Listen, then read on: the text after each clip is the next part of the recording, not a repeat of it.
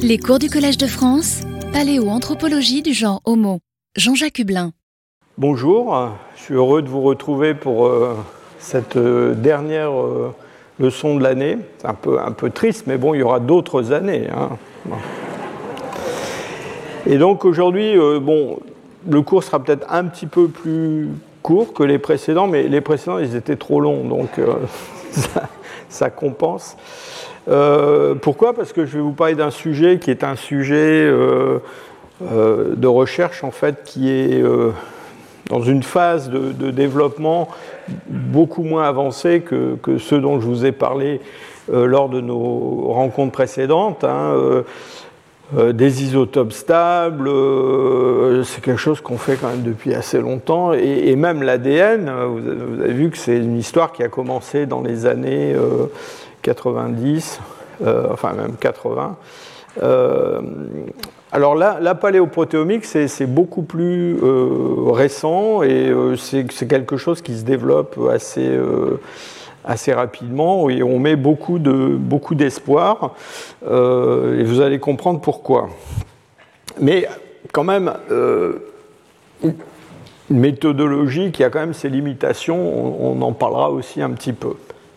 Alors d'abord, euh, de quoi il s'agit? Bah, Il s'agit de- d'extraire euh, de- des protéines euh, anciennes, on, dit fossiles, mais on ne sait pas trop ce que ça veut dire fossile quand il s'agit de molécules, donc des protéines de, fossiles, d'animaux ou d'hommes. Et, donc ces protéines, bah, je vous l'ai dit déjà plusieurs fois, sont des, chaînes, euh, des polymères euh, qui sont euh, composés de- d'acides aminés. Alors ces acides aminés, ça fait quand même plusieurs fois qu'on en parle, on a parlé beaucoup à propos de l'alimentation.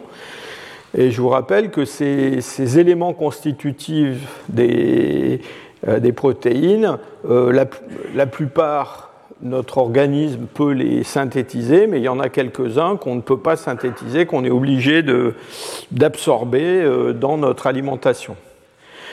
Alors pourquoi on les appelle des acides aminés? Eh bien parce qu'ils ont tous euh, une structure comme celle-là, c'est-à-dire il y a euh, un, bout de la molécule qui est un groupe acide. Alors bon, quand on dit acide, c'est lié à cette composition chimique. Imaginez pas un acide comme ce que, vous avez en tête quand vous parlez de- d'acide chlorhydrique ou de- ou d'acide sulfurique. hein. Euh, et puis à l'autre bout de la, molécule, il y a un groupe euh, amine. Et euh, sur le côté, on a un radical qui va avoir une, une- structure différente en fonction des acides aminés. Donc voilà les acides aminés euh, dont on parle. Euh, on en connaît une vingtaine. Alors il y en a, il y en a un petit peu plus, mais il y, en a qui sont très très rares dans le, dans le monde vivant. Euh, il y en a qui, qu'on trouve chez, chez tous, les, chez tous les, les vertébrés en tout cas. Euh, donc voilà, on leur a donné des noms et vous voyez que euh, donc ces, ces chaînes d'acides aminés, euh, elles vont être composées euh, par des espèces d'alphabets. Et cet alphabet, c'est un alphabet qui est beaucoup plus complexe que ce que je vous ai présenté la dernière fois quand on a parlé de la structure de l'ADN. Hein, L'ADN, euh, voilà, on parlait de quatre lettres, là on en a, presque un alphabet complet, hein, une vingtaine. Et ces chaînes, elles sont euh, euh, produites par l'organisme grâce à un code qui, lui, est inscrit dans l'ADN. Donc sur l'ADN, on a une chaîne de nucléotides qui porte une information, et dans la synthèse des protéines, cette, euh, cette chaîne d'information, elle va être lue et elle va être transcrite pour synthétiser une chaîne de- d'acides aminés. J'insiste là-dessus parce que vous allez voir que euh, on peut passer d'un alphabet à l'autre, on sait traduire. C'est-à-dire, si on a dans l'ADN l'endroit où est codée une certaine protéine, avec une chaîne de nucléotides, on peut prévoir la séquence d'acides aminés qu'on va avoir euh, sur cette protéine et c'est parfois fort utile. Alors ces, acides aminés, ils s'enchaînent les uns aux autres, et vous voyez que en fait, ce n'est pas un fil, hein, donc c'est un, enchaînement de molécules euh, qui va, une fois qu'on en a euh, un, grand nombre, former euh, des, structures. Alors, ce sont des structures qui peuvent être en ruban plus ou moins hélicoïdaux, mais il y a d'autres structures, ça peut être en feuillet, ça peut être en toutes sortes de choses.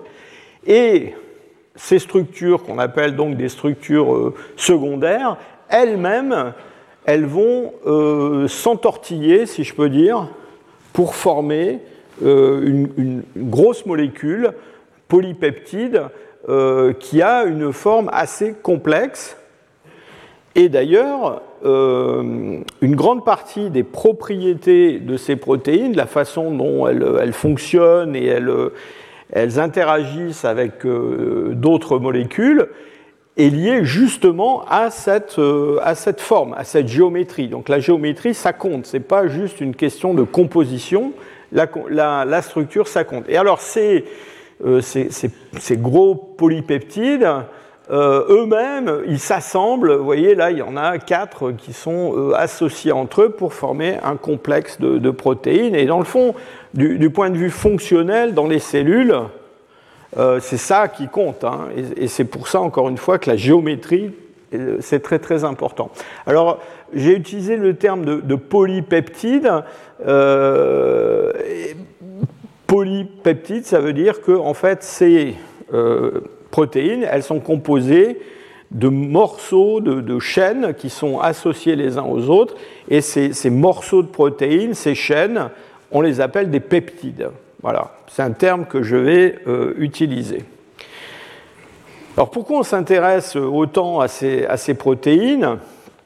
Bon, D'abord parce qu'on a appris à les extraire, euh, qu'on on, s'est rendu compte qu'on pouvait en trouver euh, dans des ossements fossiles et, aussi dans des tissus dentaires. Et en fait, depuis, assez longtemps, on extrait des protéines, en particulier du collagène, de l'os. Alors pas tellement pour étudier ces protéines ou pour étudier ce collagène, mais pour obtenir du matériel organique qui, lui, va être utilisé pour faire, par exemple, des datations au radiocarbone ou euh, des analyses isotopiques pour reconstituer le régime alimentaire euh, d'un être qui a vécu il y a très très longtemps. Donc c'est essentiellement ce matériau-là qu'on utilise dans toutes ces méthodes. Hein. Et, pourquoi on l'utilise? Bah, Parce que si vous extrayez du matériel organique d'un os et que vous arrivez par euh, différentes mesures à vous rassurer sur le fait que c'est bien du collagène euh, de cheval qui vient d'un os de cheval et pas euh, des molécules organiques qui viennent de je ne sais pas quelle araignée qui a vécu dans l'os. donc vous vous dites, voilà, avec ça, je vais pouvoir faire des mesures d'âge et des mesures, par exemple, pour établir le régime alimentaire de ce cheval donc le moment où lui vivait et ce qu'il a mangé. On s'est rendu compte aussi que euh, ces protéines, alors il y en a une très très grande variété, hein, comme vous le savez, ce sont des briques essentielles de la, composition de nos, tissus. Euh, il y en a certaines qui sont très résistantes. Euh, et en particulier, ce fameux collagène dont je, parle depuis un moment, qui est donc une protéine de structure, c'est-à-dire que c'est quelque chose qui sert à construire en particulier notre squelette, mais pas que, notre peau, euh, enfin, une grande partie de, notre organisme comporte du collagène. Et ce collagène, qui est une protéine de structure, eh ben, évidemment, comme c'est une protéine de structure, il faut qu'elle soit très euh, solide, très résistante. Euh, donc elle a des propriétés mécaniques particulières, des propriétés chimiques particulières, et du coup, euh, elle se conserve relativement bien, enfin assez longtemps, euh, dans euh, des ossements fossiles. C'est un petit peu comme, comme pour l'ADN, hein, c'est-à-dire on, est, on est remonté dans le temps en trouvant des protéines fossiles de plus en plus anciennes. Et vous vous souvenez de l'histoire de Jurassic Park et de, l'ADN de dinosaures trouvés dans un moustique. Euh, bon, je vous expliquais qu'on s'était rendu compte qu'il n'y avait pas d'ADN de dinosaures ni d'ADN de moustique euh, conservé dans des morceaux d'ambre qui remontent à, l'ère mésozoïque, mais on a, eu aussi, euh, on a eu aussi les protéines de dinosaures. Hein. Donc on a, en remontant dans le temps, il y a des gens, il n'y a pas très longtemps d'ailleurs, qui ont écrit qu'ils avaient trouvé des, des protéines de dinosaures. Alors, ça a été, bon, très critiqué euh, par, euh, par beaucoup. On n'est pas très très sûr qu'il y a des protéines de dinosaures qui sont conservées, mais on a des protéines très anciennes qui peuvent se conserver. Et je vous donne là un exemple, hein, donc un article qui a été publié en, 2016 par une équipe qui a extrait euh, des protéines de coquilles d'œufs d'autruche euh, venant d'un site est-africain qui s'appelle le site de l'Aïtoli et qui est un site très célèbre. Euh, je, vous en ai parlé de l'Aïtoli. Vous savez, c'est ce site dans lequel on a trouvé euh, des empreintes de pas d'Australopithèque afarensis.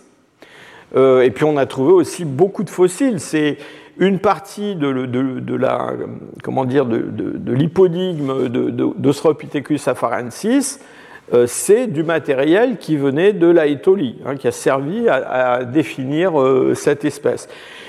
Et donc, euh, on est, enfin en tout cas avec ces, œufs d'autruche, on est très au-delà de 3 millions d'années, on est à 3 millions 8. Hein.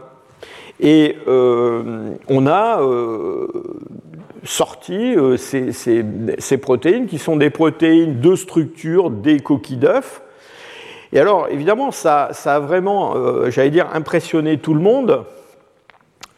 D'abord à cause de l'âge, parce qu'évidemment, on est très au-delà de tout ce qu'on connaît comme ADN ancien. Vous vous souvenez que les ADN euh, les plus anciens qu'on connaisse, hein, c'est 2 euh, millions d'années, mais on est, comment dire, on est dans l'Arctique. Hein. Et là, on est en Afrique de l'Est, dans un endroit où il fait très très chaud, et il fait très très chaud depuis très longtemps. Et donc, euh, ça nous montre que ces protéines, elles peuvent se conserver très longtemps. Alors, elles se conservent, mais quand même avec des, comment dire, des, phénomènes d'altération, un petit peu comme ce que je vous ai décrit sur l'ADN. Vous vous souvenez, la déamination de l'extrémité des fragments d'ADN qui s'abîmaient. Et d'ailleurs, c'est ce qui nous servait à reconnaître l'ADN fossile par rapport à la contamination par de l'ADN moderne. Là, on a aussi euh, des phénomènes d'oxydation, des phénomènes de déamination qu'on peut mettre en évidence sur ces fragments de protéines euh, qu'on extrait de ces, de ces fossiles d'œufs d'autruche. Évidemment, euh, le fait que, une, on puisse remonter très loin dans le temps, et deux, qu'on puisse retrouver des protéines dans des milieux tropicaux, euh, chaud, euh, vraiment même extrême, euh, ça a soulevé d'immenses espoirs, parce qu'on s'est dit on va pouvoir faire des choses avec ces protéines que peut-être on ne peut pas faire avec l'ADN.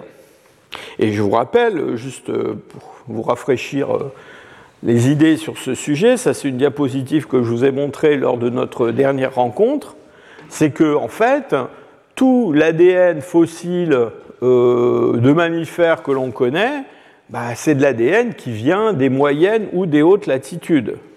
C'est-à-dire qu'en gros, euh, dès que vous... Alors il y a, un, gisement euh, au Proche-Orient, en, Israël, où on a de l'ADN qui a plus de 30 000 ans, mais c'est vraiment une exception. Hein.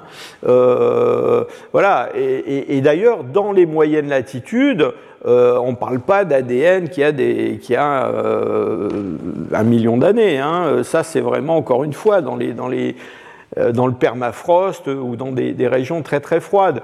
le plus ancien ADN dominine qu'on connaisse, il a été trouvé dans un site espagnol qui est le site de Cima de los Huesos, près de Burgos, qui est un, un très profond où on a euh, bon, voilà, des, des, des, des, cadavres qui ont été probablement jetés intentionnellement euh, de néandertaliens anciens. Et qui se retrouve euh, dans les profondeurs de ce karst, dans un environnement qui est très stable, où la température varie pas, où il fait pas très chaud, et euh, voilà, c'est pour ça que ça s'est conservé. Et cet ADN le, dominine le plus ancien qu'on connaisse, il a un peu plus de 400 000 ans. Mais entre nous, c'est le seul qu'on connaisse qui soit euh, aussi vieux et presque tous les ADN fossiles qu'on connaît, ils ont allez, moins de 150 000 ans et même pour la plupart euh, beaucoup moins que ça. Hein. Alors, dès qu'on passe euh, en Afrique ou dans le sud de l'Asie, là c'est terminé, euh, on n'a pas de choses très très anciennes.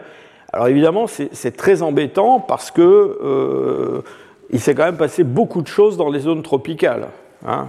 Pour tout dire, c'est même là qu'il s'est passé le plus de choses. Hein. Et dans le fond, le, un des problèmes que j'ai soulevé la dernière fois à propos de cet ADN ancien, c'est qu'il nous apprend énormément de choses sur euh, la marge, sur ce qui se passe à la périphérie du monde des hominines, mais dans le fond, dans le cœur évolutif et démographique des, des hominines, on n'a pas d'ADN, on aimerait bien en avoir, mais on n'en a pas.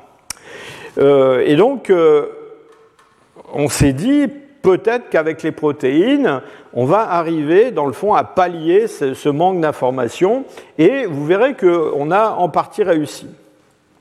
Alors la protéine, euh, qui a été dès le début la plus utilisée, la plus recherchée, et d'ailleurs c'est toujours le cas, hein, c'est celle que majoritairement on extrait de fossiles, c'est ce fameux collagène, cette fameuse euh, euh, protéine de structure euh, que tout le monde connaît. Alors le, collagène, il est très résistant en, grande partie à cause de sa, structure. il a une structure très particulière. C'est d'abord les chaînes d'acides aminés. ce sont des chaînes qui ont un motif répétitif avec en particulier euh, un acide aminé qu'on appelle la glycine qui est répété tous les trois acides aminés. Donc c'est quelque chose de très particulier, hein, cette répétition des, glycines. Et puis entre ces glycines, on a euh, bon, des acides aminés euh, différents, mais quand même avec des, des particularités. En particulier, il y a à peu près 10% de, ces acides aminés qui sont des prolines, c'est un, acide aminé particulier. Et puis on a aussi des acides aminés euh, qui sont assez, euh, assez rares en dehors du collagène, en particulier euh, deux acides aminés d'hydroxyproline. Vous vous souvenez, l'hydroxyproline, je vous en ai parlé déjà c'est cet acide aminé qu'on essaie d'utiliser pour faire des datations radiocarbone euh, très fiables, puisque euh, quand on extrait de l'hydroxyproline, là, on est à peu près sûr d'être dans euh, un matériau organique qui appartient à l'organisme lui-même. Et donc, euh, les gens qui font du radiocarbone, ils essaient d'extraire de l'hydroxyproline pour extraire le carbone de l'hydroxyproline et mesurer le taux de radiocarbone dans ce, dans ce carbone. Donc, ces chaînes, euh, elles sont. Euh, alors, il y en a plusieurs types, on ne va pas détailler tout ça, mais il y a une association de trois chaînes comme celle-là qui sont en quelque sorte entortillées les unes aux autres. Euh, avec des liaisons euh, qui maintiennent tout ça. Et puis, euh, ces chaînes de collagène, elles, sont, elles forment des, fibres qui sont présentes par exemple dans l'os ou dans la peau, donc ces fameuses fibres de collagène. Et vous voyez que donc ça a, une, structure justement pour répondre à une traction mécanique hein, pour, pour, résister. Ça, rend cette, molécule très résistante et ça, explique sa longue conservation. Dans le domaine de la, paléoprotéomique elle-même, euh, le premier développement qui a été vraiment le plus remarquable et qui, qui continue aujourd'hui, ça a été le développement euh, de ce qu'on a appelé la, alors c'est un terme anglais, hein, zooarchaeology by mass spectrometry, et donc de la zooarchéologie par spectrométrie de masse. Alors je vous le dis en anglais parce que euh, euh, on a traduit ça par un joli petit acronyme.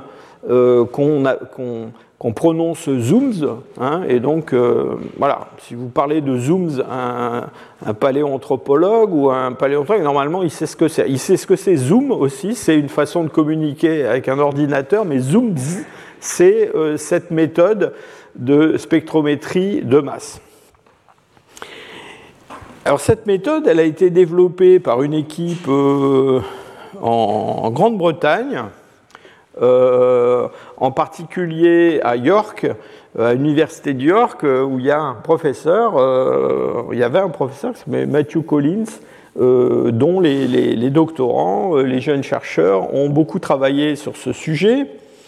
Et l'idée euh, de, ces recherches, c'était dans le fond d'utiliser le collagène que l'on peut extraire, alors pas seulement de l'os, hein, mais de toutes sortes de, euh, tissus euh, dans lesquels on peut trouver du collagène. Je pense par exemple, enfin, c'est une méthode qui a été utilisée sur des, matériaux archéologiques récents, et même des matériaux historiques, si je peux dire, euh, des parchemins par exemple, des choses comme ça. Et l'idée c'est, est-ce qu'on ne pourrait pas, en utilisant la structure de ce collagène, ces chaînes acides aminés, déterminer la source, l'origine animale euh, des matériaux que l'on étudie. Alors pourquoi c'est important pour nous, paléoanthropologues? Bah, parce que quand vous fouillez un site, euh, par exemple un site moustérien en Europe, ce que vous espérez trouver, c'est ça. Hein? Une belle mandibule d'homme de Néandertal. Mais ça, vous ne la trouvez pas. Hein vous ne la trouvez pas et la plupart des gens passent toute leur carrière à espérer en trouver une et n'en trouvent pas. Mais par contre, ça, vous en trouvez énormément. Hein. Donc tous ces sites archéologiques contiennent des fragments osseux, des fragments osseux alors qui sont essentiellement des restes d'animaux qui ont été chassés, qui ont été consommés. Alors ces restes d'animaux, il y en a une partie qu'on peut identifier, et c'est le travail des, gens qui font l'archéozoologie. Donc ils savent identifier. Alors il y a des choses faciles, hein. tout le monde euh, peut voir la différence entre une molaire de cheval et puis euh, une molaire de, bovidé, par exemple. Mais bon, les archéologues sont très forts. Hein. Ils arrivent à reconnaître euh, une phalange droite euh, de la patte antérieure d'un renne. Quand on est un bon archéozoologue, on sait reconnaître ça. Vous vous souvenez l'histoire de la petite phalange de Denisova, hein, qui était un tout petit bout de, euh, de l'extrémité de la dernière phalange du petit doigt d'une petite fille. Hein. Et donc il y a quand même quelqu'un qui a eu l'œil de dire ça, c'est ça. Hein. Donc ça, c'est fondé sur la morphologie. Le problème, c'est que en fait, il y a beaucoup de fragments sur lesquels même le plus fort des, archéozoologues ou des paléoanthropologues bah, ne peut rien dire, si ce n'est c'est un bout d'os, d'accord? Et alors ces bouts d'os, ça dépend des sites, hein, mais ça représente généralement quelque chose de l'ordre de 70% de ce qui sort du, site. Et ça peut être plus. Hein. Euh, parfois, c'est 90%, c'est ça. Hein. Et, euh, et, donc ça, bah, autrefois, euh, on le jetait. Hein. les gens, ils gardaient les, je sais pas quoi, euh, les dents, les, les, les, boîtes cervidées, les choses, un crâne, si vous trouviez un crâne de, d'un carnivore ou d'un bison, vous le gardiez, mais tout ça on le jetait. Alors après on s'est dit quand même non, on va pas les jeter parce que euh, sur ces petits fragments on peut voir euh, des traces de percussion, des traces de coupure, etc. Puis on peut mesurer leur taille, les, on peut les peser, on peut faire des tas de choses. Donc il y a eu toute une phase où on s'est mis à les garder. Mais quand même, euh, généralement, tout ça, ça finissait dans des sacs, euh, dans des dépôts de fouilles, dans des dépôts de musées, et puis on n'en faisait pas grand-chose. Et donc l'idée des gens qui ont développé cette méthode Zooms, ça a été de dire, ben, on va essayer d'extraire de, de ces petits fragments un peu de collagène, et comme ce collagène, il a une séquence d'acides aminés qui varient d'une espèce à l'autre, on va, on va, essayer de trouver un moyen pour, dans le fond, déterminer à quelles espèces appartiennent tous ces fragments. Et on va apprendre des choses sur la composition phonique et la façon dont les hommes ont traité ces carcasses d'animaux chassés. Alors, je ne vais pas vous faire un cours euh, très détaillé là-dessus, mais le, principe, il est assez simple. Et cette méthode, elle a connu un succès euh, très grand ces dernières années. Euh, alors, dans mon département à Leipzig, on a été un des départements qui ont commencé vraiment à développer ces choses-là, mais comme, souvent, quand ça marche, tout le monde s'y met. Hein. donc maintenant, euh, c'est vraiment quelque chose qui est très répandu.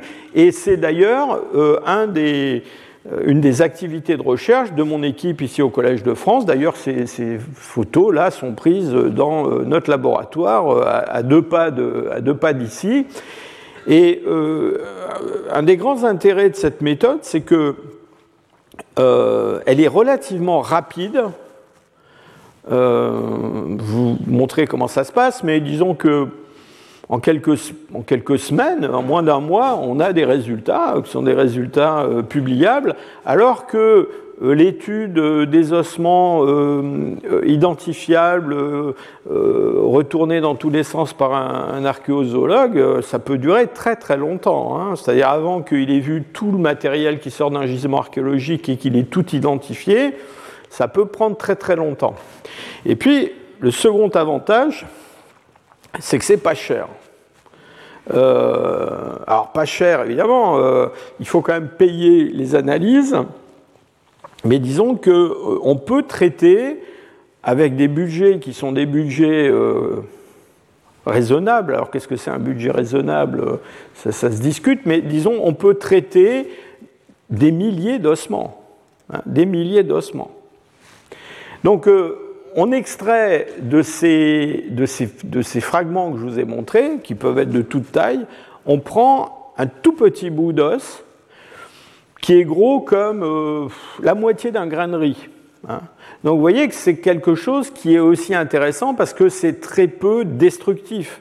Parce que le problème, dès qu'on se met à prélever du matériel sur des, vestiges archéologiques, évidemment, on ne veut pas détruire les vestiges archéologiques. Hein. on veut, on veut... Donc là, on en prend très très peu. Alors voilà, on les, on les met dans des, petits alvéoles. Alors comme on en traite des milliers, on a intérêt à ne pas se perdre dans la numérotation, hein, savoir euh, d'où vient chaque fragment par rapport à ce que je vous ai montré tout à l'heure. Et puis, euh, on va faire euh, subir à ces petits fragments, tout petits fragments osseux, un traitement chimique qui est assez, assez simple, qui consiste en gros à dissoudre l'os pour faire sortir le collagène qui peut être à l'intérieur. Et puis ensuite, on va traiter ce collagène avec des enzymes. Alors l'enzyme euh, principale que l'on utilise, c'est la trypsine. La trypsine, c'est vous savez, quand on digère, on a des enzymes qui digèrent les protéines, justement. Et donc la trypsine, ça digère euh, le collagène. Et cette trypsine, vous voyez, elle joue euh, un petit peu comme des, ciseaux moléculaires qui vont couper ces chaînes de collagène pour en faire bah, ce que je vous ai appelé tout à l'heure des peptides, c'est-à-dire des morceaux de euh, protéines. alors, la trypsine, c'est une enzyme, mais on peut en utiliser une autre, et même on peut en utiliser plusieurs, et on obtient euh, plus, euh, plus d'informations. Et euh, cette, comment dire, cette trypsine, elle va cliver ces chaînes d'acides aminés après chaque arginine ou lysine, qui sont des acides aminés particuliers, dans la séquence. Donc imaginez, euh, j'ai pris cette image l'autre fois à propos de l'ADN, mais c'est un peu pareil avec les acides aminés. Imaginez un texte qui soit écrit sur une bande de papier, et puis vous avez un ciseau, et chaque fois qu'il y a le mot amour, paf, vous coupez la bande de papier. D'accord? Alors, si vous avez plusieurs exemplaires du même roman, vous allez vous retrouver toujours avec les mêmes bandes de papier coupées de la même longueur. Mais si vous avez des romans différents, bah, vous aurez un jeu de bandes de papier différents en fonction euh, du roman que vous avez traité comme ça. Et c'est exactement ce qui se passe avec euh, ce collagène. Donc, on va créer des peptides, des fragments de collagène qui vont varier en taille d'une espèce à l'autre. Pourquoi? Parce que, alors, le collagène, c'est une, protéine de structure qui est très conservée, qui évolue pas énormément. Hein. En gros, notre collagène à nous, il n'est pas très très différent du collagène d'autres mammifères, mais quand même, il y a dans le génome, dans la partie qui code la production de cette protéine, il y a des mutations qui sont produites au cours du temps, et donc il y a voilà, du collagène d'ours, c'est pas exactement le même collagène que du collagène de, cheval. Et donc une fois qu'on a euh, préparé ça, on va prendre une petite gouttelette de cette solution, vous savez, qui était donc dans ces, dans ces petits tubes là, on va mettre ça sur une plaque, et cette plaque, on va la mettre dans un, spectromètre euh, de masse. Euh, alors, c'est un spectromètre particulier qu'on appelle un MALDI euh, TOF. Alors, TOF, ça veut dire Time of Flight.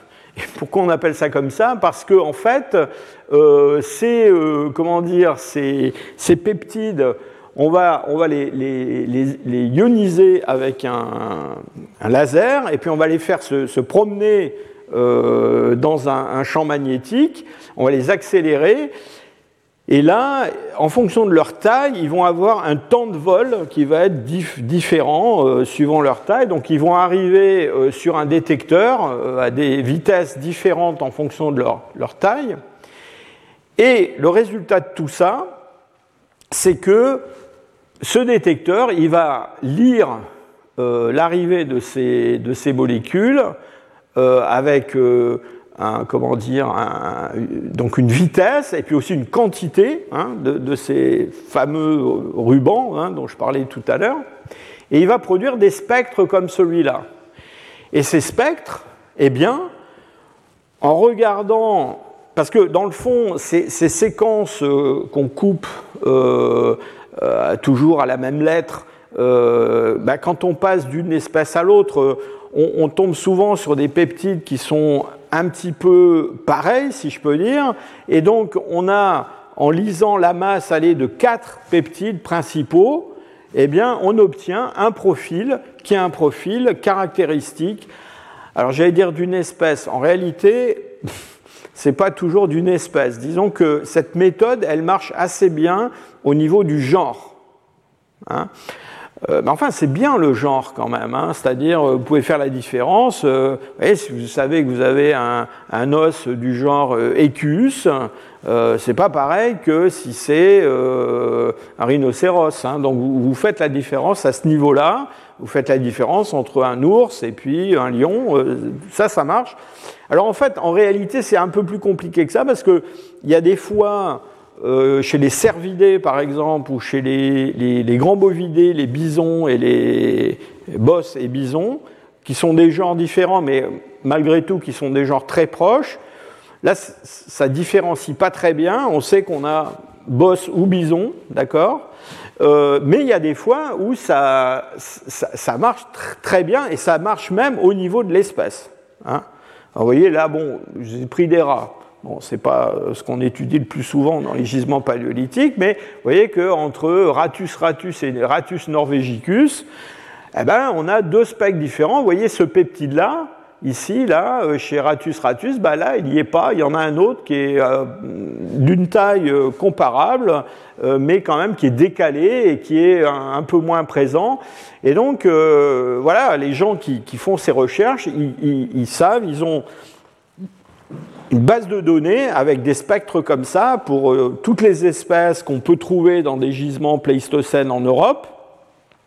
Et grâce à ça, eh bien, euh, ils vont pouvoir produire des listes comme celle-là avec euh, bah, la proportion de... ici, vous voyez, de temps en temps, il y a des espèces, mais en général, des, ce sont des, genres. et donc, on arrive à identifier tout ça Et euh, bah, ça veut dire quoi? Ça veut dire qu'en partant de notre plat de, fragments informes euh, qu'autrefois on allait jeter à la rivière, eh bien, on peut identifier chaque fragment comme ayant appartenu à un équidé, à un mammouth, à des cervidés, à un grand bovidé, etc., etc. Ah, ça marche pas absolument à tous les coups. Hein. Euh, il y a quand même euh, des fois où on n'y arrive pas, mais vous voyez là par exemple sur cette série, c'est un, ensemble qu'on a étudié dans, mon groupe il n'y a pas très longtemps. Vous voyez qu'on a quand même pratiquement 80% des fragments qui ont été identifiés. Et donc il y en a 20% pour lesquels on ne sait toujours pas ce que c'était. Euh, je reviendrai là-dessus, mais Évidemment, euh, la, recherche méthodologique, elle continue. On développe des méthodes pour essayer d'avoir une meilleure identification euh, que celle-là euh, et, même de croiser plusieurs méthodes pour, dans l'idéal, arriver, sinon à 100%, mais en tout cas, un très très grand taux de, de, réussite. Alors évidemment, tout ça, ça implique encore une fois qu'on ait une base de données de référence hein, avec tous ces spectres. Alors on l'a pour euh, les, mammifères du Pléistocène euh, et de l'Holocène euh, d'Europe, d'Eurasie on va dire. Alors c'est vrai qu'après, voilà, par exemple, on voudrait développer des recherches comme ça en Afrique, dans, des régions où on espère qu'on va quand même trouver du collagène, même s'il n'y a pas d'ADN.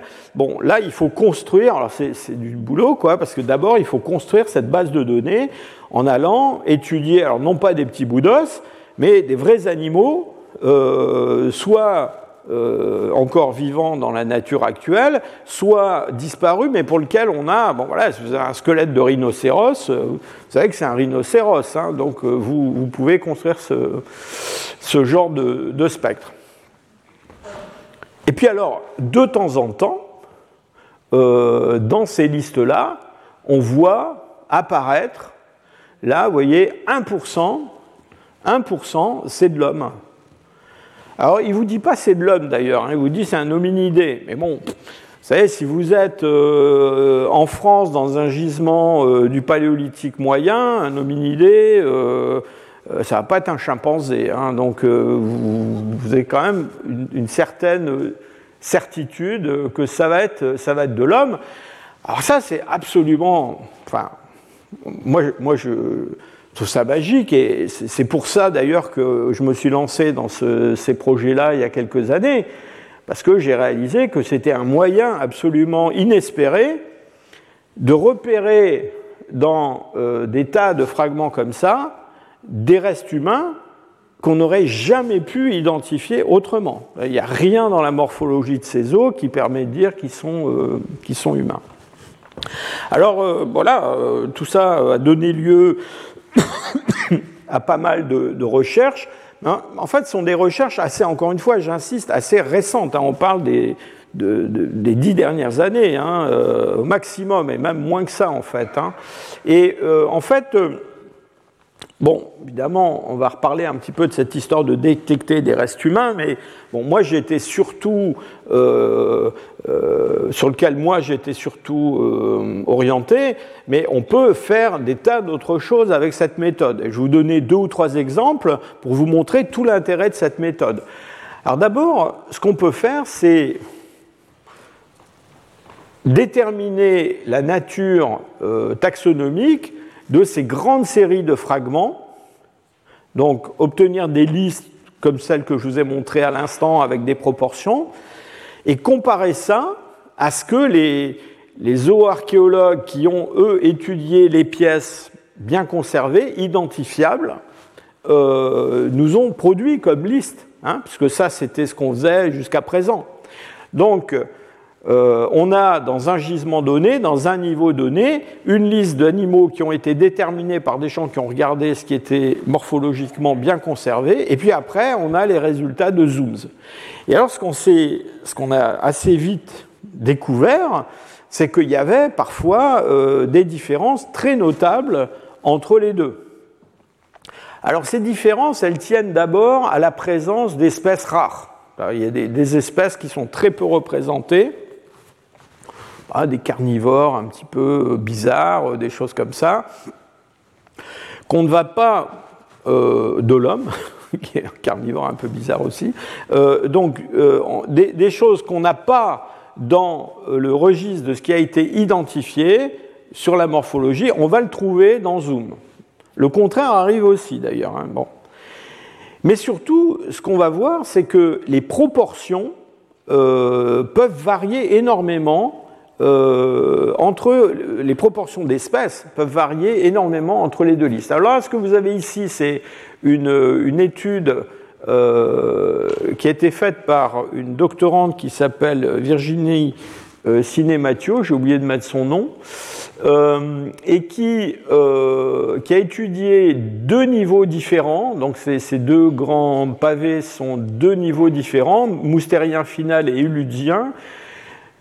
C'est la charnière du poétique supérieur, euh, dans un site du nord de l'Italie qui s'appelle Fumane. Et ces trois, pour ces deux niveaux, vous avez trois colonnes, des colonnes qui montrent ce qui a été déterminé morphologiquement, alors de l'os, de l'os brûlé, et puis ensuite ce qu'on a déterminé par euh, zooms. Hein. Et vous voyez que, en particulier, les grands bovidés, donc bos bison, qui sont, alors on ne va pas dire rares, parce qu'il y en a quand même 7% hein, dans les ossements qu'on a pu déterminer, mais ils représentent presque la moitié des ossements, des fragments osseux qu'on trouve dans le site. Alors on peut discuter hein, sur comment on calcule ces pourcentages, parce qu'évidemment, euh, Bon, là on compte des individus, là on compte des fragments, c'est pas tout à fait pareil. Euh, bon, après on peut aussi euh, discuter euh, si qu'est-ce qu'on va faire, est-ce qu'on va compter les fragments, est-ce qu'on va les peser, est-ce qu'on va compter par classe de taille, etc. Enfin bon, je rentre pas dans toutes ces discussions, mais quand même, le résultat c'est quoi? C'est que que ce soit là pour les niveaux uludiens ou pour les niveaux moustériens finaux, on voit que, en gros, il y a à peu près six fois plus de fragments de boss bison euh, cassés petits que euh, de pièces qu'on puisse identifier. Et donc ça, ça nous dit quelque chose sur le comportement des hommes. Hein, parce que ça nous dit, voilà, euh, ces gens, ils chassent de, l'os, ils chassent du bison et du, et du boss, mais ensuite, les carcasses, ils ont une façon particulière de les traiter qui n'est pas la façon de traiter, ben, je sais pas, les bouquetins ou les cerfs. Et, donc manifestement, ils concassent les ossements de ces grands euh, bovidés pour, une raison euh, qui est une raison probablement alimentaire, technique. Hein. Peut-être qu'ils extraient de la matière euh, grasse, euh, peut-être qu'ils... Enfin, après, on peut aller plus loin dans ce sens-là. Et ce qui est très intéressant dans ces, dans ces travaux, c'est qu'évidemment, ensuite, on peut repasser vers l'archéozoologie, je dirais, classique, pour aller réexaminer tous ces fragments, voir par exemple parce qu'ils portent des traces de percussion, de choses comme ça, et euh, voir, euh, voir ce qu'il en est. Donc on a, on a une, euh, disons, on affine beaucoup les études de, de, la faune exploitée par les hommes et, j'allais dire, de l'économie de ces, de ces, de ces gens-là. Alors autre chose que l'on peut faire, euh, c'est déterminer les matériaux qui ont servi à fabriquer certains objets. Alors, je vous ai parlé tout à l'heure de, de, comment dire, de, de parchemins. Euh, voilà, euh, des parchemins. Il y a des parchemins qui sont faits en peau de chèvre, en peau de mouton, enfin différents types de parchemins. Les gens qui ont développé ces techniques-là, ils avaient ça aussi en tête. C'est que sur des, des, comment dire, des matériaux euh, comme le parchemin, on pouvait déterminer euh, même peut-être leur origine euh, géographique. je ne sais pas si je dois vous raconter ça, mais il y a quelques années, il y a, un, monsieur qui est venu me voir à Leipzig parce qu'il avait un livre qui, devait être mis en vente, dans une vente, qui était un, un exemplaire euh, de la première édition de la philosophie dans le boudoir de, de, Sade. Et d'après une inscription à l'intérieur de ce, de ce, livre, qui avait été relié au XIXe siècle, il avait été relié dans une peau d'homme. En fait, même, pour tout dire, c'était censé être une peau de femme. Et, donc, ce monsieur voulait qu'on utilise cette technique pour euh, déterminer si c'est vraiment de la peau humaine. Et j'ai découvert à cette occasion, je ne savais pas, qu'en en fait, il y a tout un c'est-à-dire, c'est un domaine de, recherche. Hein, un collègue à Harvard qui s'intéresse à ça. Il y a un certain nombre de centaines d'exemplaires de bouquins qui existent, qui ont été euh, produits au cours des temps, euh, reliés en peau humaine. Enfin bref, je, ferme la parenthèse sur les parchemins et les reliures et le marquis de Sade. Donc, remontons dans le paléolithique. Voilà un outil euh, qu'on appelle un lissoir Soyez en passant, c'est un outil qui est toujours utilisé aujourd'hui par les gens qui travaillent euh, le cuir et la peau, et donc qui est un objet allongé, euh, plat, et qui se termine par une, extrémité plate, arrondie, polie, et cet objet-là, on en a dans les niveaux paléolithiques et on en a même dans les niveaux euh, du paléolithique moyen, les niveaux moustériens. On pense c'est des, vous voyez, il y a une espèce de poli au bout. On pense qu'ils ont été utilisés pour euh, travailler le, cuir, la peau. Et alors, on a utilisé euh, une, enfin une jeune chercheuse a utilisé Zooms pour déterminer en quoi, en quoi ces outils étaient faits. Et on s'est rendu compte d'une chose, c'est qu'en fait, tous étaient fabriqués dans des côtes de grands bovidés. Et donc, euh, c'est très intéressant parce que, après tout, pourquoi pas utiliser une côte de cheval hein? Euh, Ils en avaient autant que des côtes de, grands bovidés ou une côte de renne ou Dieu sait quoi. Euh, donc, manifestement, ces gens-là, ils recherchaient certaines propriétés mécaniques pour fabriquer cet objet-là qui se trouve dans les, comment dire, les, les, côtes de grands bovidés et pas dans les côtes des autres. D'accord? Et donc là, enfin, je ne vais pas détailler plus, mais il y a tout un domaine de recherche qui s'est développé pour essayer de voir, euh, dans le fond, euh, dans l'exploitation des, matériaux, en particulier de l'os, euh, quels sont les choix des, des, hommes du passé. Je vous donner un deuxième exemple que je trouve très très spectaculaire c'est l'exemple de, ces harpons euh, qui viennent d'une région qu'on appelle euh, euh, Doggerland. Alors pour ceux qui, qui, ont fait de la navigation dans leur vie et qui ont écouté la météo marine, donc Dogger, hein, en général ça va mal hein, sur Dogger au point de vue météo, donc ça se passe là, hein, ça se passe dans le sud de la mer du Nord. Et cette région, donc entre la Grande-Bretagne, la Belgique et les Pays-Bas, euh, c'est une zone de, la mer du Nord qui n'est pas très très profonde, et c'est une zone qui en fait a été submergée à la fin des temps glaciaires, c'est-à-dire quand euh, tous les glaciers ont fondu sur euh, l'Europe du Nord, et eh ben, le niveau de la mer a monté, monté considérablement, 120 hein, mètres à peu près, hein. et donc cette région qui est maintenant euh, sous l'eau était jusqu'au Mésolithique une région qui était émergée avec un, territoire, des, paysages, des animaux. Et depuis longtemps, euh, les, pêcheurs, en particulier les pêcheurs euh, hollandais, bah, quand ils chalutent dans ce coin-là, ils remontent ils remontent des fossiles, ils remontent des, outillages euh, en, pierre. Euh, on a des, euh, vous savez, les, enfin, je sais pas si je dois vous recommander de faire ça, mais sur eBay, on vend des, dents de mammouth. Hein, c'est de là que ça vient. Hein, il en sort constamment. Et donc, bon, il y a des, paléontologues qui, qui étudient ça depuis longtemps. Moi, j'ai eu la chance d'étudier il y a quelques années le seul fragment d'homme de Néandertal jamais découvert aux Pays-Bas. Euh, eh ben, il n'a pas été découvert sur la Terre, il a été découvert sous l'eau. Hein. donc il vient de, des, profondeurs de la mer du Nord. on a trouvé un petit bout de, de, frontal de, de néandertalien. Donc pour le mésolithique, je vous disais, on remonte des outillages et on remonte des harpons comme ça, qui sont des harpons euh, typiques de cette époque-là. Et donc quand on a développé ces techniques de moléculaires, on s'est dit, bah, on, va, on va appliquer ça au, on va appliquer ça aux harpons. Alors ces harpons, ils sont faits la plupart dans des euh, bois de cervidés, de, de cerf élaf, sauf que on en a deux dans cette série qui euh, ont été fabriqués dans des os humains. Et ça, ça a été vraiment une surprise totale parce que, euh, franchement, on se demande bien pourquoi euh, ces gens-là sont allés fabriquer des harpons en os humains. Et évidemment,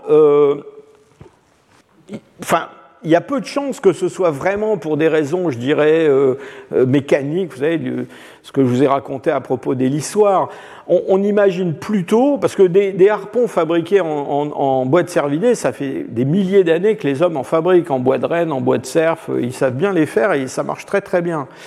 Là, on pense plutôt que euh, ça a une valeur symbolique, c'est-à-dire c'est c'est probablement pas n'importe quel os humain, c'est l'os de quelqu'un en particulier j'en sais rien, un ancêtre, euh, un ennemi, enfin vous pouvez imaginer tout ce que vous voulez, mais probablement euh, c'est quelque chose comme ça. Donc vous voyez quand même que euh, c'est tout à fait intéressant de pouvoir utiliser cette technique sur le matériel archéologique. Alors bien entendu, je reviens à, mon, dada habituel. Hein, moi, ce qui m'intéressait, c'était surtout de, trouver quand même des restes humains et donc, euh, on a appliqué cette méthode en grand, si je peux dire. Voilà l'exemple de la grotte de Bachokiro en Bulgarie, où on a un niveau euh, qui date autour de 43 000, 44 000, qui est un niveau euh, très riche en matière organique, c'est pour ça qu'il est, est noir. Il y a beaucoup de, d'ailleurs, l'ADN, le collagène, très bien conservé, et on trouve dans chaque mètre carré des dizaines de milliers de, d'objets. Alors, d'objets, c'est pas des objets spectaculaires, hein. la plupart c'est des petits bouts d'os comme ça, on en a des milliers, des milliers, des milliers. Donc, on a utilisé cette méthode à Bachokiro, et c'est cette méthode-là qui a permis de détecter euh, sur, je crois me souvenir, c'était une série de 1300 fragments qui venaient de ce niveau-là, ben on en a découvert euh, 5 euh, ou 6 qui étaient des restes humains. Et pour tout vous dire, c'est comme ça qu'on a découvert ce qui à l'époque étaient les plus anciens Homo sapiens d'Europe. Hein? c'est grâce à cette méthode-là. C'est pas en trouvant un beau crâne euh, ou je sais pas quoi, une sépulture, quelque chose comme ça. Alors voilà euh, ensuite ce qu'on en a fait. Je vous ai dit, une fois qu'on a identifié ces restes humains, eh bien, on peut faire beaucoup de choses en utilisant bah, toutes ces techniques euh, fondées sur la géochimie et la biochimie dont je vous parle depuis euh, quatre semaines maintenant. Et pour commencer, on a pu les dater directement, et c'est comme ça qu'on a daté les plus anciens Homo sapiens qui arrivent en Europe euh, de l'Est euh, autour de 45 000 ans euh, et montrer qu'ils arrivent bien avant la disparition des derniers néandertaliens qui sont représentés là en bleu autour de 40 000 ans dans l'ouest de l'Europe. Donc là, on a commencé à, comment dire, à, écrire un scénario de ce, remplacement et vous verrez, enfin, dans les semaines qui viennent, on a un papier qui va sortir toujours sur cette thématique-là. Euh, pas le droit d'en parler, mais vous verrez, c'est, vraiment tout à fait passionnant. Et alors, je vous ai dit, dans ce niveau, l'ADN est bien conservé. Donc ensuite, ces tout petits bouts vraiment qui sont mine, on a extrait leur ADN, voilà la carte euh, chromosomique d'un de ces individus de, de Bachokiro, avec, vous voyez, ces grandes bandes bleues dans son génome. C'est de l'ADN de néandertalien qui a été euh, acquis, si je peux dire, par ces hommes, juste quelques générations avant le moment où ils ont vécu et où ils sont morts. Euh, et donc, euh, c'est, enfin, pas le sujet aujourd'hui, mais on a tiré énormément d'informations de ces génomes. Euh, on a montré en particulier que la sélection contre le génome néandertalien, c'est quelque chose qui s'était mis en place très très vite euh, après l'épisode d'hybridation. On a montré que ce qui s'était passé ici dans ce site, s'était pas passé dans d'autres. Enfin bref, je ne rentre pas dans ces détails-là. Un de nos, nos projets, c'est d'étendre toutes ces techniques à tout un ensemble d'industries euh, qu'on connaît en Europe euh, pendant cette période qu'on appelle la période de transition, c'est-à-dire le moment où les, néandertaliens ont été remplacés par les sapiens. Vous voyez qu'il y a une mosaïque de... Euh, parfois on parle de culture, hein, je pense que c'est un peu exagéré, mais disons, des, on va dire des techno-complexes, des ensembles d'outillages qui sont bien caractérisés, qui en général durent pas très longtemps, juste 2-3 000 ans, euh, qui se succèdent les uns les autres, qui ont des territoires bien déterminés. Le problème, c'est que, en fait, depuis 3, 4, 5 générations, on ne sait pas qui a fabriqué ces choses-là. C'est-à-dire, on a euh, toutes ces industries. Pendant très longtemps, et encore souvent, on pense que ce sont les derniers néandertaliens qui les ont fabriqués. Bah, justement, à Bachokiro, là en Bulgarie, maintenant, on sait que non. On sait que c'est des sapiens. Et bon, vous verrez la suite euh, dans quelques temps. Alors, je vous indique aussi que, toujours pour vous montrer comment on, croise, si je peux dire, les, données euh, comment dire, euh, de, paléoprotéomique et de paléogénétique. Vous vous souvenez, je vous ai parlé de ce, euh, comment dire, de ce, fragment de, de, Denisova, qui est donc un os de, de, la grotte de Denisova, numéroté 11, et je vous ai expliqué que c'est le seul cas qu'on connaisse où on a un hybride de première génération, c'est-à-dire c'est vraiment euh, un individu qui est le produit euh, d'une femme euh, néandertalienne et d'un homme dénisovien, donc leur progéniture. Eh bien, ce fragment-là, quand vous le voyez, vous vous rendez bien compte que c'est pas en, regardant sa morphologie qu'on l'a identifié comme étant humain et encore moins comme étant un hybride de, de Denisoviens et de Néandertaliens, bah, c'est en utilisant la technique Zooms que euh, ce, euh, comment dire, cet ossement il a été euh, identifié. Alors je vous ai dit qu'on on essaie maintenant d'aller au-delà un petit peu de cette technique Zoom. Alors il y a une autre méthode qui, qui vient d'apparaître qui s'appelle SPIN. Alors SPIN ça veut dire Species by Proteome Investigation sans rentrer trop dans les détails, c'est la machine qui sert à faire. donc il y a l'extraction du collagène, puis après il y a le traitement euh, par un spectromètre.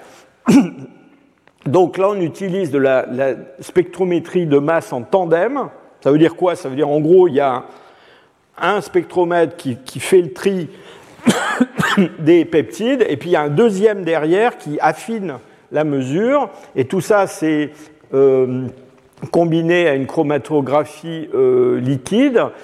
Et donc cette technique, euh, elle permet euh, d'aller plus loin dans la détermination des, espèces. Et ce qu'on fait, on a une, une, étude qui, qui, doit être publiée prochainement, non seulement on compare zooms et spin, mais on essaie de croiser les deux méthodes pour voir si en utilisant les deux, on n'arrive pas à quelque chose de mieux. Je vous ai mis la photo d'une de nos doctorantes qui euh, termine sa thèse justement sur ce sujet. Alors donc, bon, tout ça, c'est euh, comment on reconnaît les espèces, les genres, comment on reconnaît les, les, les hominines quand il y en a. Mais après, il faut les donner aux, généticiens. Parce qu'après, une fois qu'on les a identifiés avec Zoom, on ne peut pas aller beaucoup plus loin. Alors évidemment, euh, ça, ça ne résout pas notre problème euh, de la non-conservation de l'ADN dans des périodes euh, anciennes ou dans des zones où il fait trop chaud pour que l'ADN se conserve. Hein. Et parallèlement à tous ces travaux que je viens de vous décrire, évidemment, on n'a pas renoncé à faire de la phylogénie moléculaire sur euh, ces protéines. Et la première publication, vous voyez, ça ne remonte pas quand même à la nuit des temps, hein, c'est 2015. La première publication qui a été faite d'ailleurs par un doctorant de, de mon équipe à Leipzig, euh, Frido Welker, dont vous allez voir le nom très souvent dans les diapos qui suivent, parce que depuis, il est devenu professeur à Copenhague et c'est un des leaders dans ce domaine de, recherche. Euh, donc en 2015, pour la première fois, on a utilisé ces techniques euh, de paléoprotéomique, pas juste pour identifier des espèces, mais pour essayer de voir si on ne pouvait pas connecter ces espèces entre elles dans un arbre phylogénétique. Et il y a cet article qui était paru dans Nature en 2015, c'est un article qui a résolu un problème qu'on se pose depuis le 19e siècle, quand Darwin avec le, Beagle, a fait son tour du monde. Il s'est arrêté en Amérique du Sud et il a ramassé des quantités d'ossements fossiles euh, qui ont été ramenés en Europe. Et ces ossements fossiles appartenaient à des mammifères complètement bizarres, des groupes euh, euh, bon, vous avez probablement jamais entendu parler comme les lithoptères, choses comme ça, euh, qui, sont des groupes qui ont existé il y a encore pas très longtemps en Amérique du Sud, mais qui ont été complètement exterminés. Alors, en partie, ils ont disparu parce qu'il y a une connexion entre l'Amérique du Sud et l'Amérique du Nord qui a fait que l'Amérique du Sud a été envahie par des faunes venant d'Amérique du Nord qui ont fait disparaître beaucoup d'espèces mais aussi les hommes. Hein, les hommes, euh, quand ils sont arrivés en Amérique du Sud, ont fait disparaître des tas de, bestioles comme ça. Et alors, on en connaît certains d'entre de, de ces, animaux existaient il y a encore euh, un peu plus de 10 000 ans. Hein. Euh, mais le problème, c'est qu'ils sont présents dans des zones bah, où l'ADN ne se conserve pas, et donc on, on, a discuté pendant très longtemps en se fondant juste sur la morphologie pour savoir à quoi on pouvait raccrocher ces choses-là. Hein. et en particulier, il y a une thèse euh, qui, a, été, euh, j'allais dire, euh, dominante pendant un moment, qui était que c'était en Amérique du Sud une branche d'un grand groupe de, mammifères qu'on appelle les afrotériens. Alors les afrotériens, c'est le groupe le groupe dans lequel on a les éléphants, les siréniens, des, des, animaux comme ça. Donc on pensait que c'était lié à ça. Et donc Frido Velker dans ce travail en utilisant, alors cette fois-ci, la séquence d'acides aminés sur le collagène. Il a réussi à, identifier une partie de cette séquence. Il a montré qu'en fait, non, ces deux, ces deux genres, hein, Toxodon et, et Macrochénia, oui, ces animaux quand même assez euh, sympathiques, c'est grand, hein, ça. Hein, vous voyez, un homme arrive à peine au garrot de, cette chose-là. Hein. Euh, eh bien, euh, en fait, ce sont des animaux qui sont proches des périssodactyles, c'est-à-dire euh, le cheval, le rhinocéros, euh, voilà. Et, donc ça, enfin moi j'ai trouvé ça formidable qu'un étudiant en thèse publie un papier qui résolve un mystère qui agite les, paléontologues depuis plus de 100 ans. donc ça, ça a été une première réussite. Alors, il s'est pas arrêté là, Frido Welker. il, a, il a, on, a, on a travaillé quand il était à Leipzig, on travaillait beaucoup sur ces euh, techniques de zoom pour identifier des restes de néandertaliens dans des sites euh, paléolithiques, mais parallèlement à ça, il a, il a toujours euh, continué dans la voie du séquençage, cette fois-ci, des acides aminés sur des chaînes de protéines pour faire de la phylogénie moléculaire dans des zones ou dans des périodes où l'ADN ne marchait pas. Et euh, je vous montre deux euh, de ces réussites euh, les plus spectaculaires. Alors, il y en a une, c'est résoudre alors un autre mystère paléontologique qui est celui du gigantopithèque de Chine. Alors, Gigantopithèque, vous doutez bien que c'est gros, hein, avec un nom comme ça. Donc voilà, ça c'est une, mandibule de gorille, ça c'est une, mandibule de Gigantopithèque. Donc vous voyez, c'est un animal euh, assez euh, remarquable. Et donc euh, ces Gigantopithèques, on les connaît en Chine, au Vietnam, récemment on a découvert en Indonésie. C'est une créature qui a vécu entre environ 2 millions d'années et 300 000 ans. On ne sait pas trop exactement euh, quand les derniers derniers ont disparu. Et donc, euh, Frido, en, euh, en séquençant des protéines de ces, fossiles, alors ces gigantopithèques, le problème c'est que on, euh, on les trouve essentiellement dans des zones tropicales en Asie. Hein. Donc, je vous ai parlé du sud de la Chine, du Vietnam. Donc, euh, il n'y a pas d'ADN évidemment, mais en plus, euh, généralement, ce qu'on trouve, c'est des dents isolées. Parce que, c'est-à-dire des mandibules comme ça, on doit en connaître deux ou trois, pas plus.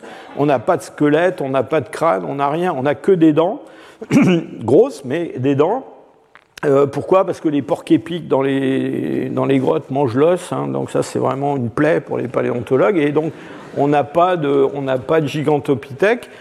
Et, et alors, euh, il a montré, c'est vraiment remarquable, que ce gigantopithèque, en fait, c'était euh, un parent en fait, des orang-outans. C'est une espèce d'orang-outan, vous voyez, qui faisait 2-3 mètres de haut, hein, truc qui devait être quand même assez impressionnant à croiser.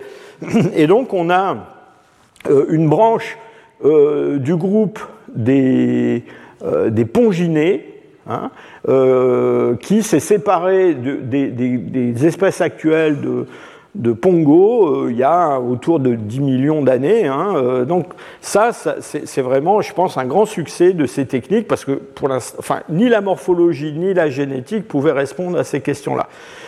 Et puis je vous montre deux autres exemples de ces, travaux. Alors cette fois-ci sur des hominines. Hein. donc euh, en 2020, vous voyez, on se rapproche. Hein. donc Velker a extrait euh, des protéines de fossiles qui sont attribuées à l'espèce Homo antecessor. Homo antecessor, c'est un fossile découvert en Espagne, euh, toujours dans ces sites de la région de Burgos, la Tapuerca, autour de 800 000 ans d'âge et euh, que, les, collègues espagnols, pendant un moment, nous, ont vendu, si je peux dire, comme l'ancêtre des sapiens, hein, en particulier à cause de sa morphologie faciale. Euh, bon, on est pas mal à penser que c'est une morphologie primitive, en fait, hein, et pas vraiment quelque chose qui est ancestral de, directement de, l'homme moderne. Et, Frido, donc, a, montré, avec son séquençage de protéines, qu'effectivement, euh, on a avec Homo antecessor quelque chose qui est un groupe frère en fait de l'ensemble néandertal, dénisovien, sapiens. Donc c'est quelque chose qui se branche plus bas, hein, et donc ça suggère bien que c'est une morphologie primitive et que ce n'est pas une forme ancestrale directe de l'Homo sapiens. Et puis, dernier exemple que je voulais vous citer, euh, on a beaucoup parlé dans les années précédentes des Denisoviens, qui sont un groupe frère des, euh, comment dire, des, des, Néandertals qui ont vécu en Asie. Hein. Et euh, ces Denisoviens, euh, longtemps, les seuls Denisoviens qu'on connaissait, ils venaient de la grotte de Denisova qui est une grotte de l'Altaï. Le problème, c'est que les restes de Denisoviens de l'Altaï, c'est des petits bouts comme ça, euh, dans lesquels on a de l'ADN. Donc on peut identifier un groupe qui est le groupe frère des Néandertals, mais euh, une fois qu'on a dit ça, euh, on ne sait pas à quoi il ressemble. Hein. Et il y a eu un débat, qui dure toujours d'ailleurs, euh, autour de la signification des fossiles chinois qui datent de la période dans laquelle on pense que les Denisoviens ont vécu, c'est-à-dire entre 400 000 et puis 50 000. Et moi, je suis de ceux qui pensent que la grande majorité de ces fossiles chinois, alors pour le coup, eux, c'est pas des petits bouts d'os, c'est vraiment des crânes complets, bah, ce sont des Denisoviens, justement. Mais comme on avait de l'ADN d'un côté, de la morphologie de l'autre sans ADN, c'était très difficile à prouver. Et donc en 2016, j'ai eu la chance d'être contacté par une, collègue euh, chinoise, euh, docteur Dongju Zhang, euh, qui m'a envoyé cette photo. J'étais en vacances à, Majorque, hein, je revenais de faire de la plongée et j'ai vu ça dans mon courrier électronique. elle me dit, on me dit que c'est vous qu'il faut contacter pour savoir ce que c'est que cette mandibule. Je peux vous dire que je lui ai répondu hein, tout de suite. Et cette mandibule, elle a été découverte dans une grotte par un moine, euh, c'est au Tibet, hein, dans un moine tibétain qui a ramassé cette mandibule. Il y a des années de ça, euh, qu'il l'a donné au sixième Bouddha vivant, qu'il l'a donné à un géologue, qu'il l'a donné, etc. Tous ces gens-là sont morts. Bon, on sait de quelle grotte elle vient, mais c'est tout ce qu'on sait, d'accord? Mais sa morphologie est tout à fait remarquable et euh, je me suis dit à l'époque que c'était une chance unique de tester cette idée qu'en en fait en Chine on avait des Denisoviens, mais enfin on est quand même à 3000 km, hein, c'est assez loin. Et alors surtout, euh, en 2000 je crois, euh, Surtout, euh, cette grotte de Xiae, enfin Xiae c'est la ville qui est à côté, euh, elle est à 3000 mètres d'altitude. C'est tout à fait remarquable même de trouver des fossiles anciens, archaïques dans ce genre de région. On a pu la dater directement parce que heureusement, euh, le moine, comme le Bouddha vivant, avait eu la bonne idée de pas trop la nettoyer. Hein. donc il y avait encore des, des, croûtes de carbonate dessus qui ont été datées à l'uranium-thorium autour de 160 000 ans. On a pu étudier sa morphologie, je ne vais pas vous en parler, mais surtout ce qui est très intéressant, c'est que donc euh, Frido Welker a réussi à extraire des protéines de cet os et vous vous souvenez que je vous ai dit qu'on pouvait utiliser la séquence ADN, la séquence de, peptides, euh, euh, excusez-moi, la séquence de nucléotides sur l'ADN pour prédire la forme et la composition euh, d'une séquence d'acides aminés sur une protéine. Et c'est ce qu'on a fait. On est allé regarder pour ces protéines ce qui se passait dans le génome des Denisoviens de Denisova. Et, vous voyez, bingo, cette mandibule de, de lapsus significatif, cette mandibule de Xiae, eh ben, c'est ce qu'on a de plus proche euh, au point de vue euh, protéine de, ce, de, ces Denisoviens de la grotte de Denisova. Alors depuis, euh, bon, on, continue, hein, donc cette, cette, comment dire, cette recherche de, protéines à des fins euh, phylogénétique, euh, c'est quelque chose qui est euh, toujours très actif. On espère trouver des choses de plus en plus anciennes. Alors, singulièrement, c'est sur les tissus dentaires en fait que les efforts portent. Pourquoi? Eh bien parce que avec les protéines, il se passe un petit peu le même genre de problème qu'avec l'ADN, c'est-à-dire que il y a des problèmes de conservation. Il y a aussi des problèmes de contamination. On n'a pas beaucoup parlé pour l'instant, mais on peut aussi contaminer des protéines fossiles avec des protéines euh, récentes. Alors, surtout autrefois, vous savez, euh, quand on avait des fossiles, euh, qu'est-ce qu'on faisait on les, on, les, trempait dans de la colle de peau de lapin pour les, les, consolider, les recoller, etc. Donc très souvent, D'ailleurs, les gens qui font de la paléogénétique sur des fossiles euh, humains, hein, du paléolithique, très souvent, ils trouvent de l'ADN de vache. Hein, euh, pourquoi? Bah, Parce que, euh, voilà, on a mis là-dessus des cols et choses comme ça. Alors, les comment dire, les, tissus dentaires, l'émail dentaire, c'est quelque chose qui, est très intéressant. Pourquoi? D'abord parce que l'émail dentaire, pour ceux qui ont suivi certains de mes cours euh, des années précédentes, vous souvenez que ce sont des prismes hein, de, minéralisés, hein, d'hydroxyapatite, qui euh, poussent, hein, et d'ailleurs ils poussent avec des espèces de constrictions périodiques qui permettent de compter les jours de, de, formation de ces prismes. Et donc l'émail dentaire, si on agrandit énormément de l'émail dentaire, ce qu'on a, Imaginez, euh, vous savez, un paquet de spaghettis, hein, quand ils sont tous serrés les uns contre les autres avant qu'on les fasse cuire, c'est ça de l'émail dentaire, hein, c'est euh, des spaghettis collés les uns contre les autres. Et ces spaghettis, ils poussent, d'accord? Mais ils poussent pas n'importe comment, ils poussent dans un échafaudage qui est un échafaudage de protéines. Et donc imaginez ça, euh, vous savez, les échafaudages que vous voyez devant les immeubles quand on fait le ravalement, Hein, quelque chose comme ça, avec des, vides à l'intérieur. Et donc les prismes, ils poussent entre cette charpente de protéines. Et une fois que, vous voyez là, ce sont les prismes qui sont en train de pousser dans la charpente de protéines, et une fois qu'ils ont poussé, eh bien, euh, la charpente de protéines, elle va être détruite. Donc il y a tout un processus de destruction de cette charpente euh, de protéines, mais euh, ce processus de destruction, eh ben, il n'est pas total, hein, heureusement pour nous, donc il reste un petit peu de protéines quand même. Et l'intérêt de toute cette histoire, c'est quoi? C'est que, en fait, à cause de cette structure, ces protéines qui sont piégées entre ces prismes d'émail, ben, sont piégées, elles sont abîmées par les processus qui les ont euh, détruites, mais elles sont protégées. Et le, milieu, l'émail dentaire, c'est un milieu fermé dans lequel il n'y a pratiquement rien qui peut rentrer de l'extérieur quand euh, on a affaire à un fossile. Et donc, euh, il n'y a pas de contamination, il y a de la protection, et ces protéines, eh ben, elles vont survivre beaucoup plus longtemps que si elles se trouvent dans de l'os. Hein. et quand on remonte dans des périodes très anciennes où on essaie d'extraire des protéines fossiles, ben, c'est singulièrement dans l'émail dentaire qu'on va aller les chercher.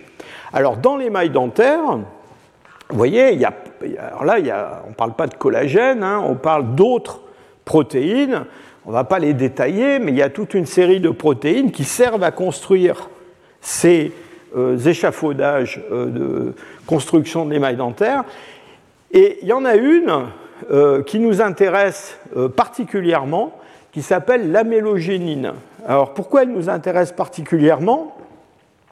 Eh bien parce que le codage de, la séquence de cette protéine, c'est un codage qui se fait sur les chromosomes sexuels. C'est-à-dire que euh, l'amélogénine qui est produite dans nos dents, eh bien, ça n'est pas la même si on est un homme ou une femme, parce que les hommes, bah, ils ont un gène de l'amélogénine sur le chromosome Y que les femmes n'ont pas. D'accord? Donc, elles, elles ont la version X, et nous, on a XY. Et donc, du coup, on peut. vous voyez, là, c'est le chromosome X, le chromosome Y, avec le, vous voyez, c'est le codage de la, protéine, il est ici sur le chromosome X et il est ici sur le chromosome Y. Et ça veut dire quoi? Ben, Ça veut dire qu'une des, des premières choses qu'on peut faire quand on extrait des protéines de, de l'émail dentaire d'un fossile, ben, c'est de dire c'est un garçon ou c'est une fille. Et ça, c'est un truc formidable parce que, alors ça a été utilisé pour les périodes récentes, mais maintenant on a des, choses qui ont des centaines de milliers d'années. On a un bout, de, un, bout de dent grand comme ça et on peut dire c'est une femme. D'accord? Donc ça, c'est quand, même, quand même fort. Hein. Euh, alors, c'est fort, mais quand même. Hein. je voudrais, avant qu'on se sépare, vous, vous, quand même vous ramener un peu sur Terre parce qu'il euh, y a quand même, pour l'instant en tout cas, des limitations à euh, tous ces travaux. Alors, évidemment, d'abord, la première chose, c'est qu'il y a évidemment beaucoup moins d'informations dans ces protéines qu'il y en a dans l'ADN. Parce que l'ADN, des milliards de paires de bases, euh, on apprend des choses pas seulement sur le génome, enfin, c'est-à-dire sur tout ce qu'il faut savoir pratiquement sur un organisme, euh, mais on peut tirer des informations sur euh, euh, la démographie, est-ce que c'était, quel, était le degré de parenté de papa et maman, quelles étaient les relations avec les autres là-bas, est-ce que les femmes venaient de l'extérieur ou est-ce qu'elles étaient locales? Enfin, Vous vous souvenez tout ce que je vous ai raconté. Hein bon, alors ça, les protéines, ça va jamais nous dire ça. Et ce qu'on peut faire avec les protéines, pour l'instant, c'est une, déterminer des espèces, déterminer des matériaux, et puis faire de la phylogénie moléculaire. Alors la phylogénie moléculaire, vous savez, dans les années 70, on, a commencé à en faire. On prenait de l'hémoglobine de lapins, de macaques, d'hommes, et puis on faisait des arbres généalogiques. Ben, là, on fait ça maintenant avec des fossiles, et pas avec de l'hémoglobine, mais avec toutes ces protéines, soit le collagène, soit des protéines euh, euh, qui se conservent dans les dents. Donc voilà. Alors, euh, je vous l'ai dit, euh, je n'ai pas insisté là-dessus, il y a des problèmes de contamination comme avec l'ADN. Hein. et donc on s'intéresse beaucoup à ces phénomènes de désamination en particulier pour détecter qu'est-ce qui est ancien ou pas. Et quand on a un ensemble euh, d'échantillons dans un niveau en particulier ou dans plusieurs niveaux dans un site archéologique, euh, une chose qu'on regarde, c'est le taux de désamination qu'on va observer dans ces différents échantillons pour voir s'ils sont des ensembles homogènes ou s'il y a des, objets qui sont intrusifs en fait. Hein. parce que tous ces petits bouts d'os, malheureusement, ils se promènent aussi hein, dans les stratigraphies. Hein. Et puis alors, le, dernier point que je voudrais souligner, c'est que, alors, je vous ai montré euh, ces créatures sud-américaines tout à fait bizarres. Là, on a affaire à des espèces euh, euh, qui sont très éloignées les unes des autres. Donc le nombre de mutations qui se sont accumulées euh, dans les parties du génome qui codent les séquences d'aminoacides, c'est un nombre très élevé. Et donc là, il n'y a pas d'histoire. On arrive à faire ces phylogénies moléculaires de façon très très simple. Mais évidemment, plus on, on considère des taxons qui sont proches du point de vue phylogénétique, et moins il y a de différences.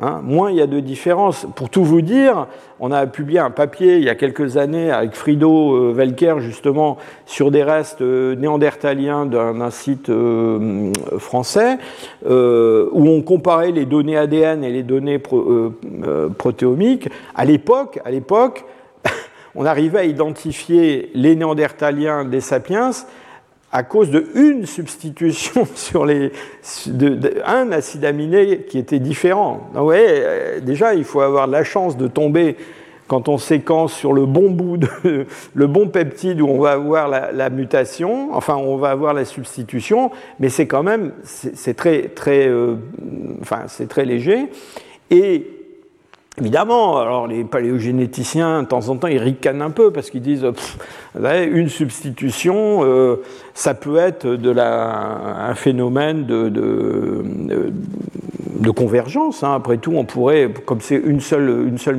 une seule mutation, ça a pu arriver plusieurs fois, etc. Enfin bref. Donc là, c'est une vraie limitation quand on s'adresse à des, des, des espèces très très proches euh, là, j'ai assisté à une soutenance de thèse euh, il, y a, quelques jours sur un sujet comme ça, et l'impétrante, justement, avait un peu de mal en, essayant de comparer euh, des, formes fossiles dominines pour trouver des, différences assez, flagrantes. Alors, comment on s'en tire? Je pense, enfin, on s'en tire pas complètement pour l'instant, mais on va s'en tirer. Pourquoi? Parce que, euh, en fait, l'idée, c'est non pas de regarder une protéine, comme on faisait euh, dans les premières recherches. Alors, tout le monde s'est jeté sur le collagène, la chaîne alpha du collagène, bien sûr. Bon, maintenant, ce qu'on essaie, et c'est ce que l'équipe de Copenhague fait, c'est euh, générer un paléoprotéome, c'est-à-dire vraiment euh, un ensemble de protéines pour lesquelles on a. Alors là, là, je pense que, que, ça, va, ça va marcher. Donc voilà, c'est formidable. Avant de, de, vous laisser, et ça n'a rien à voir avec les protéines, mais je veux quand même vous montrer quelque chose, puisque là, ça va être Noël. Hein. Euh, et donc, euh, ça n'a rien à voir avec les protéines, mais c'est juste pour vous dire que on a parlé de tas de choses pendant ces cours, de comment la chimie en fait révolutionnait un petit peu la, paléoanthropologie. On a parlé d'isotopes stables, on a parlé d'ADN, on a parlé de protéines. En fait, je ne vous ai pas tout dit, parce qu'il y a encore d'autres molécules qui sont dans les tiroirs, et pas que dans les tiroirs, qui sont dans les laboratoires. Et donc, je vous montre ça parce que moi, je trouve ça assez formidable. Et de plus en plus, on s'intéresse à la cire qui couvre les feuilles de certains végétaux. Et donc, euh, donc ces cires, euh, elles sont fabriquées avec des, combinaisons de molécules, en particulier des lipides qu'on appelle des alcanes. Et ces, lipides, euh, ils sont présents donc dans cette espèce de cuticule qui couvre certaines feuilles. Vous savez, c'est ce qui donne cet aspect brillant, vernissé à des feuilles, surtout en milieu tropical. Euh, alors ça les protège des, euh, des, insectes, ça les protège des, interactions, enfin des, agents atmosphériques, de de sortes de choses. Euh, donc cette espèce de croûte qu'on voit là sur une image microscopique très très agrandie, eh bien écoutez, croyez-le ou, pas, mais les lipides de, de ces trucs-là, ça se conserve des millions d'années. Des millions d'années. Et donc, on peut, dans des sédiments, des sédiments de sites archéologiques, on, peut, on a une méthode qui permet, on prend un sac de, sable, hein, et on peut extraire ces lipides de ces sédiments. Et, je vous dis, des sédiments qui ont des centaines de milliers d'années, ce n'est pas un problème. Et donc, une fois qu'on a sorti euh, ces lipides, d'abord, on sait par spectrométrie les identifier comme étant ce qu'on cherche et pas autre chose. Et une fois qu'on les a, on sait que ce sont des lipides produits par les plantes qui vivaient au moment où sont déposés ces sédiments, eh bien, on peut aller faire euh, des isotopes stables, du carbone, de l'oxygène, euh, du soufre, de l'azote, etc., et reconstituer le milieu végétal euh, de l'époque. Donc vous voyez, la chimie appliquée à la paléanthropologie, c'est pas fini. Voilà, je vous remercie. Retrouvez tous les contenus du Collège de France sur www.colège-2-france.fr.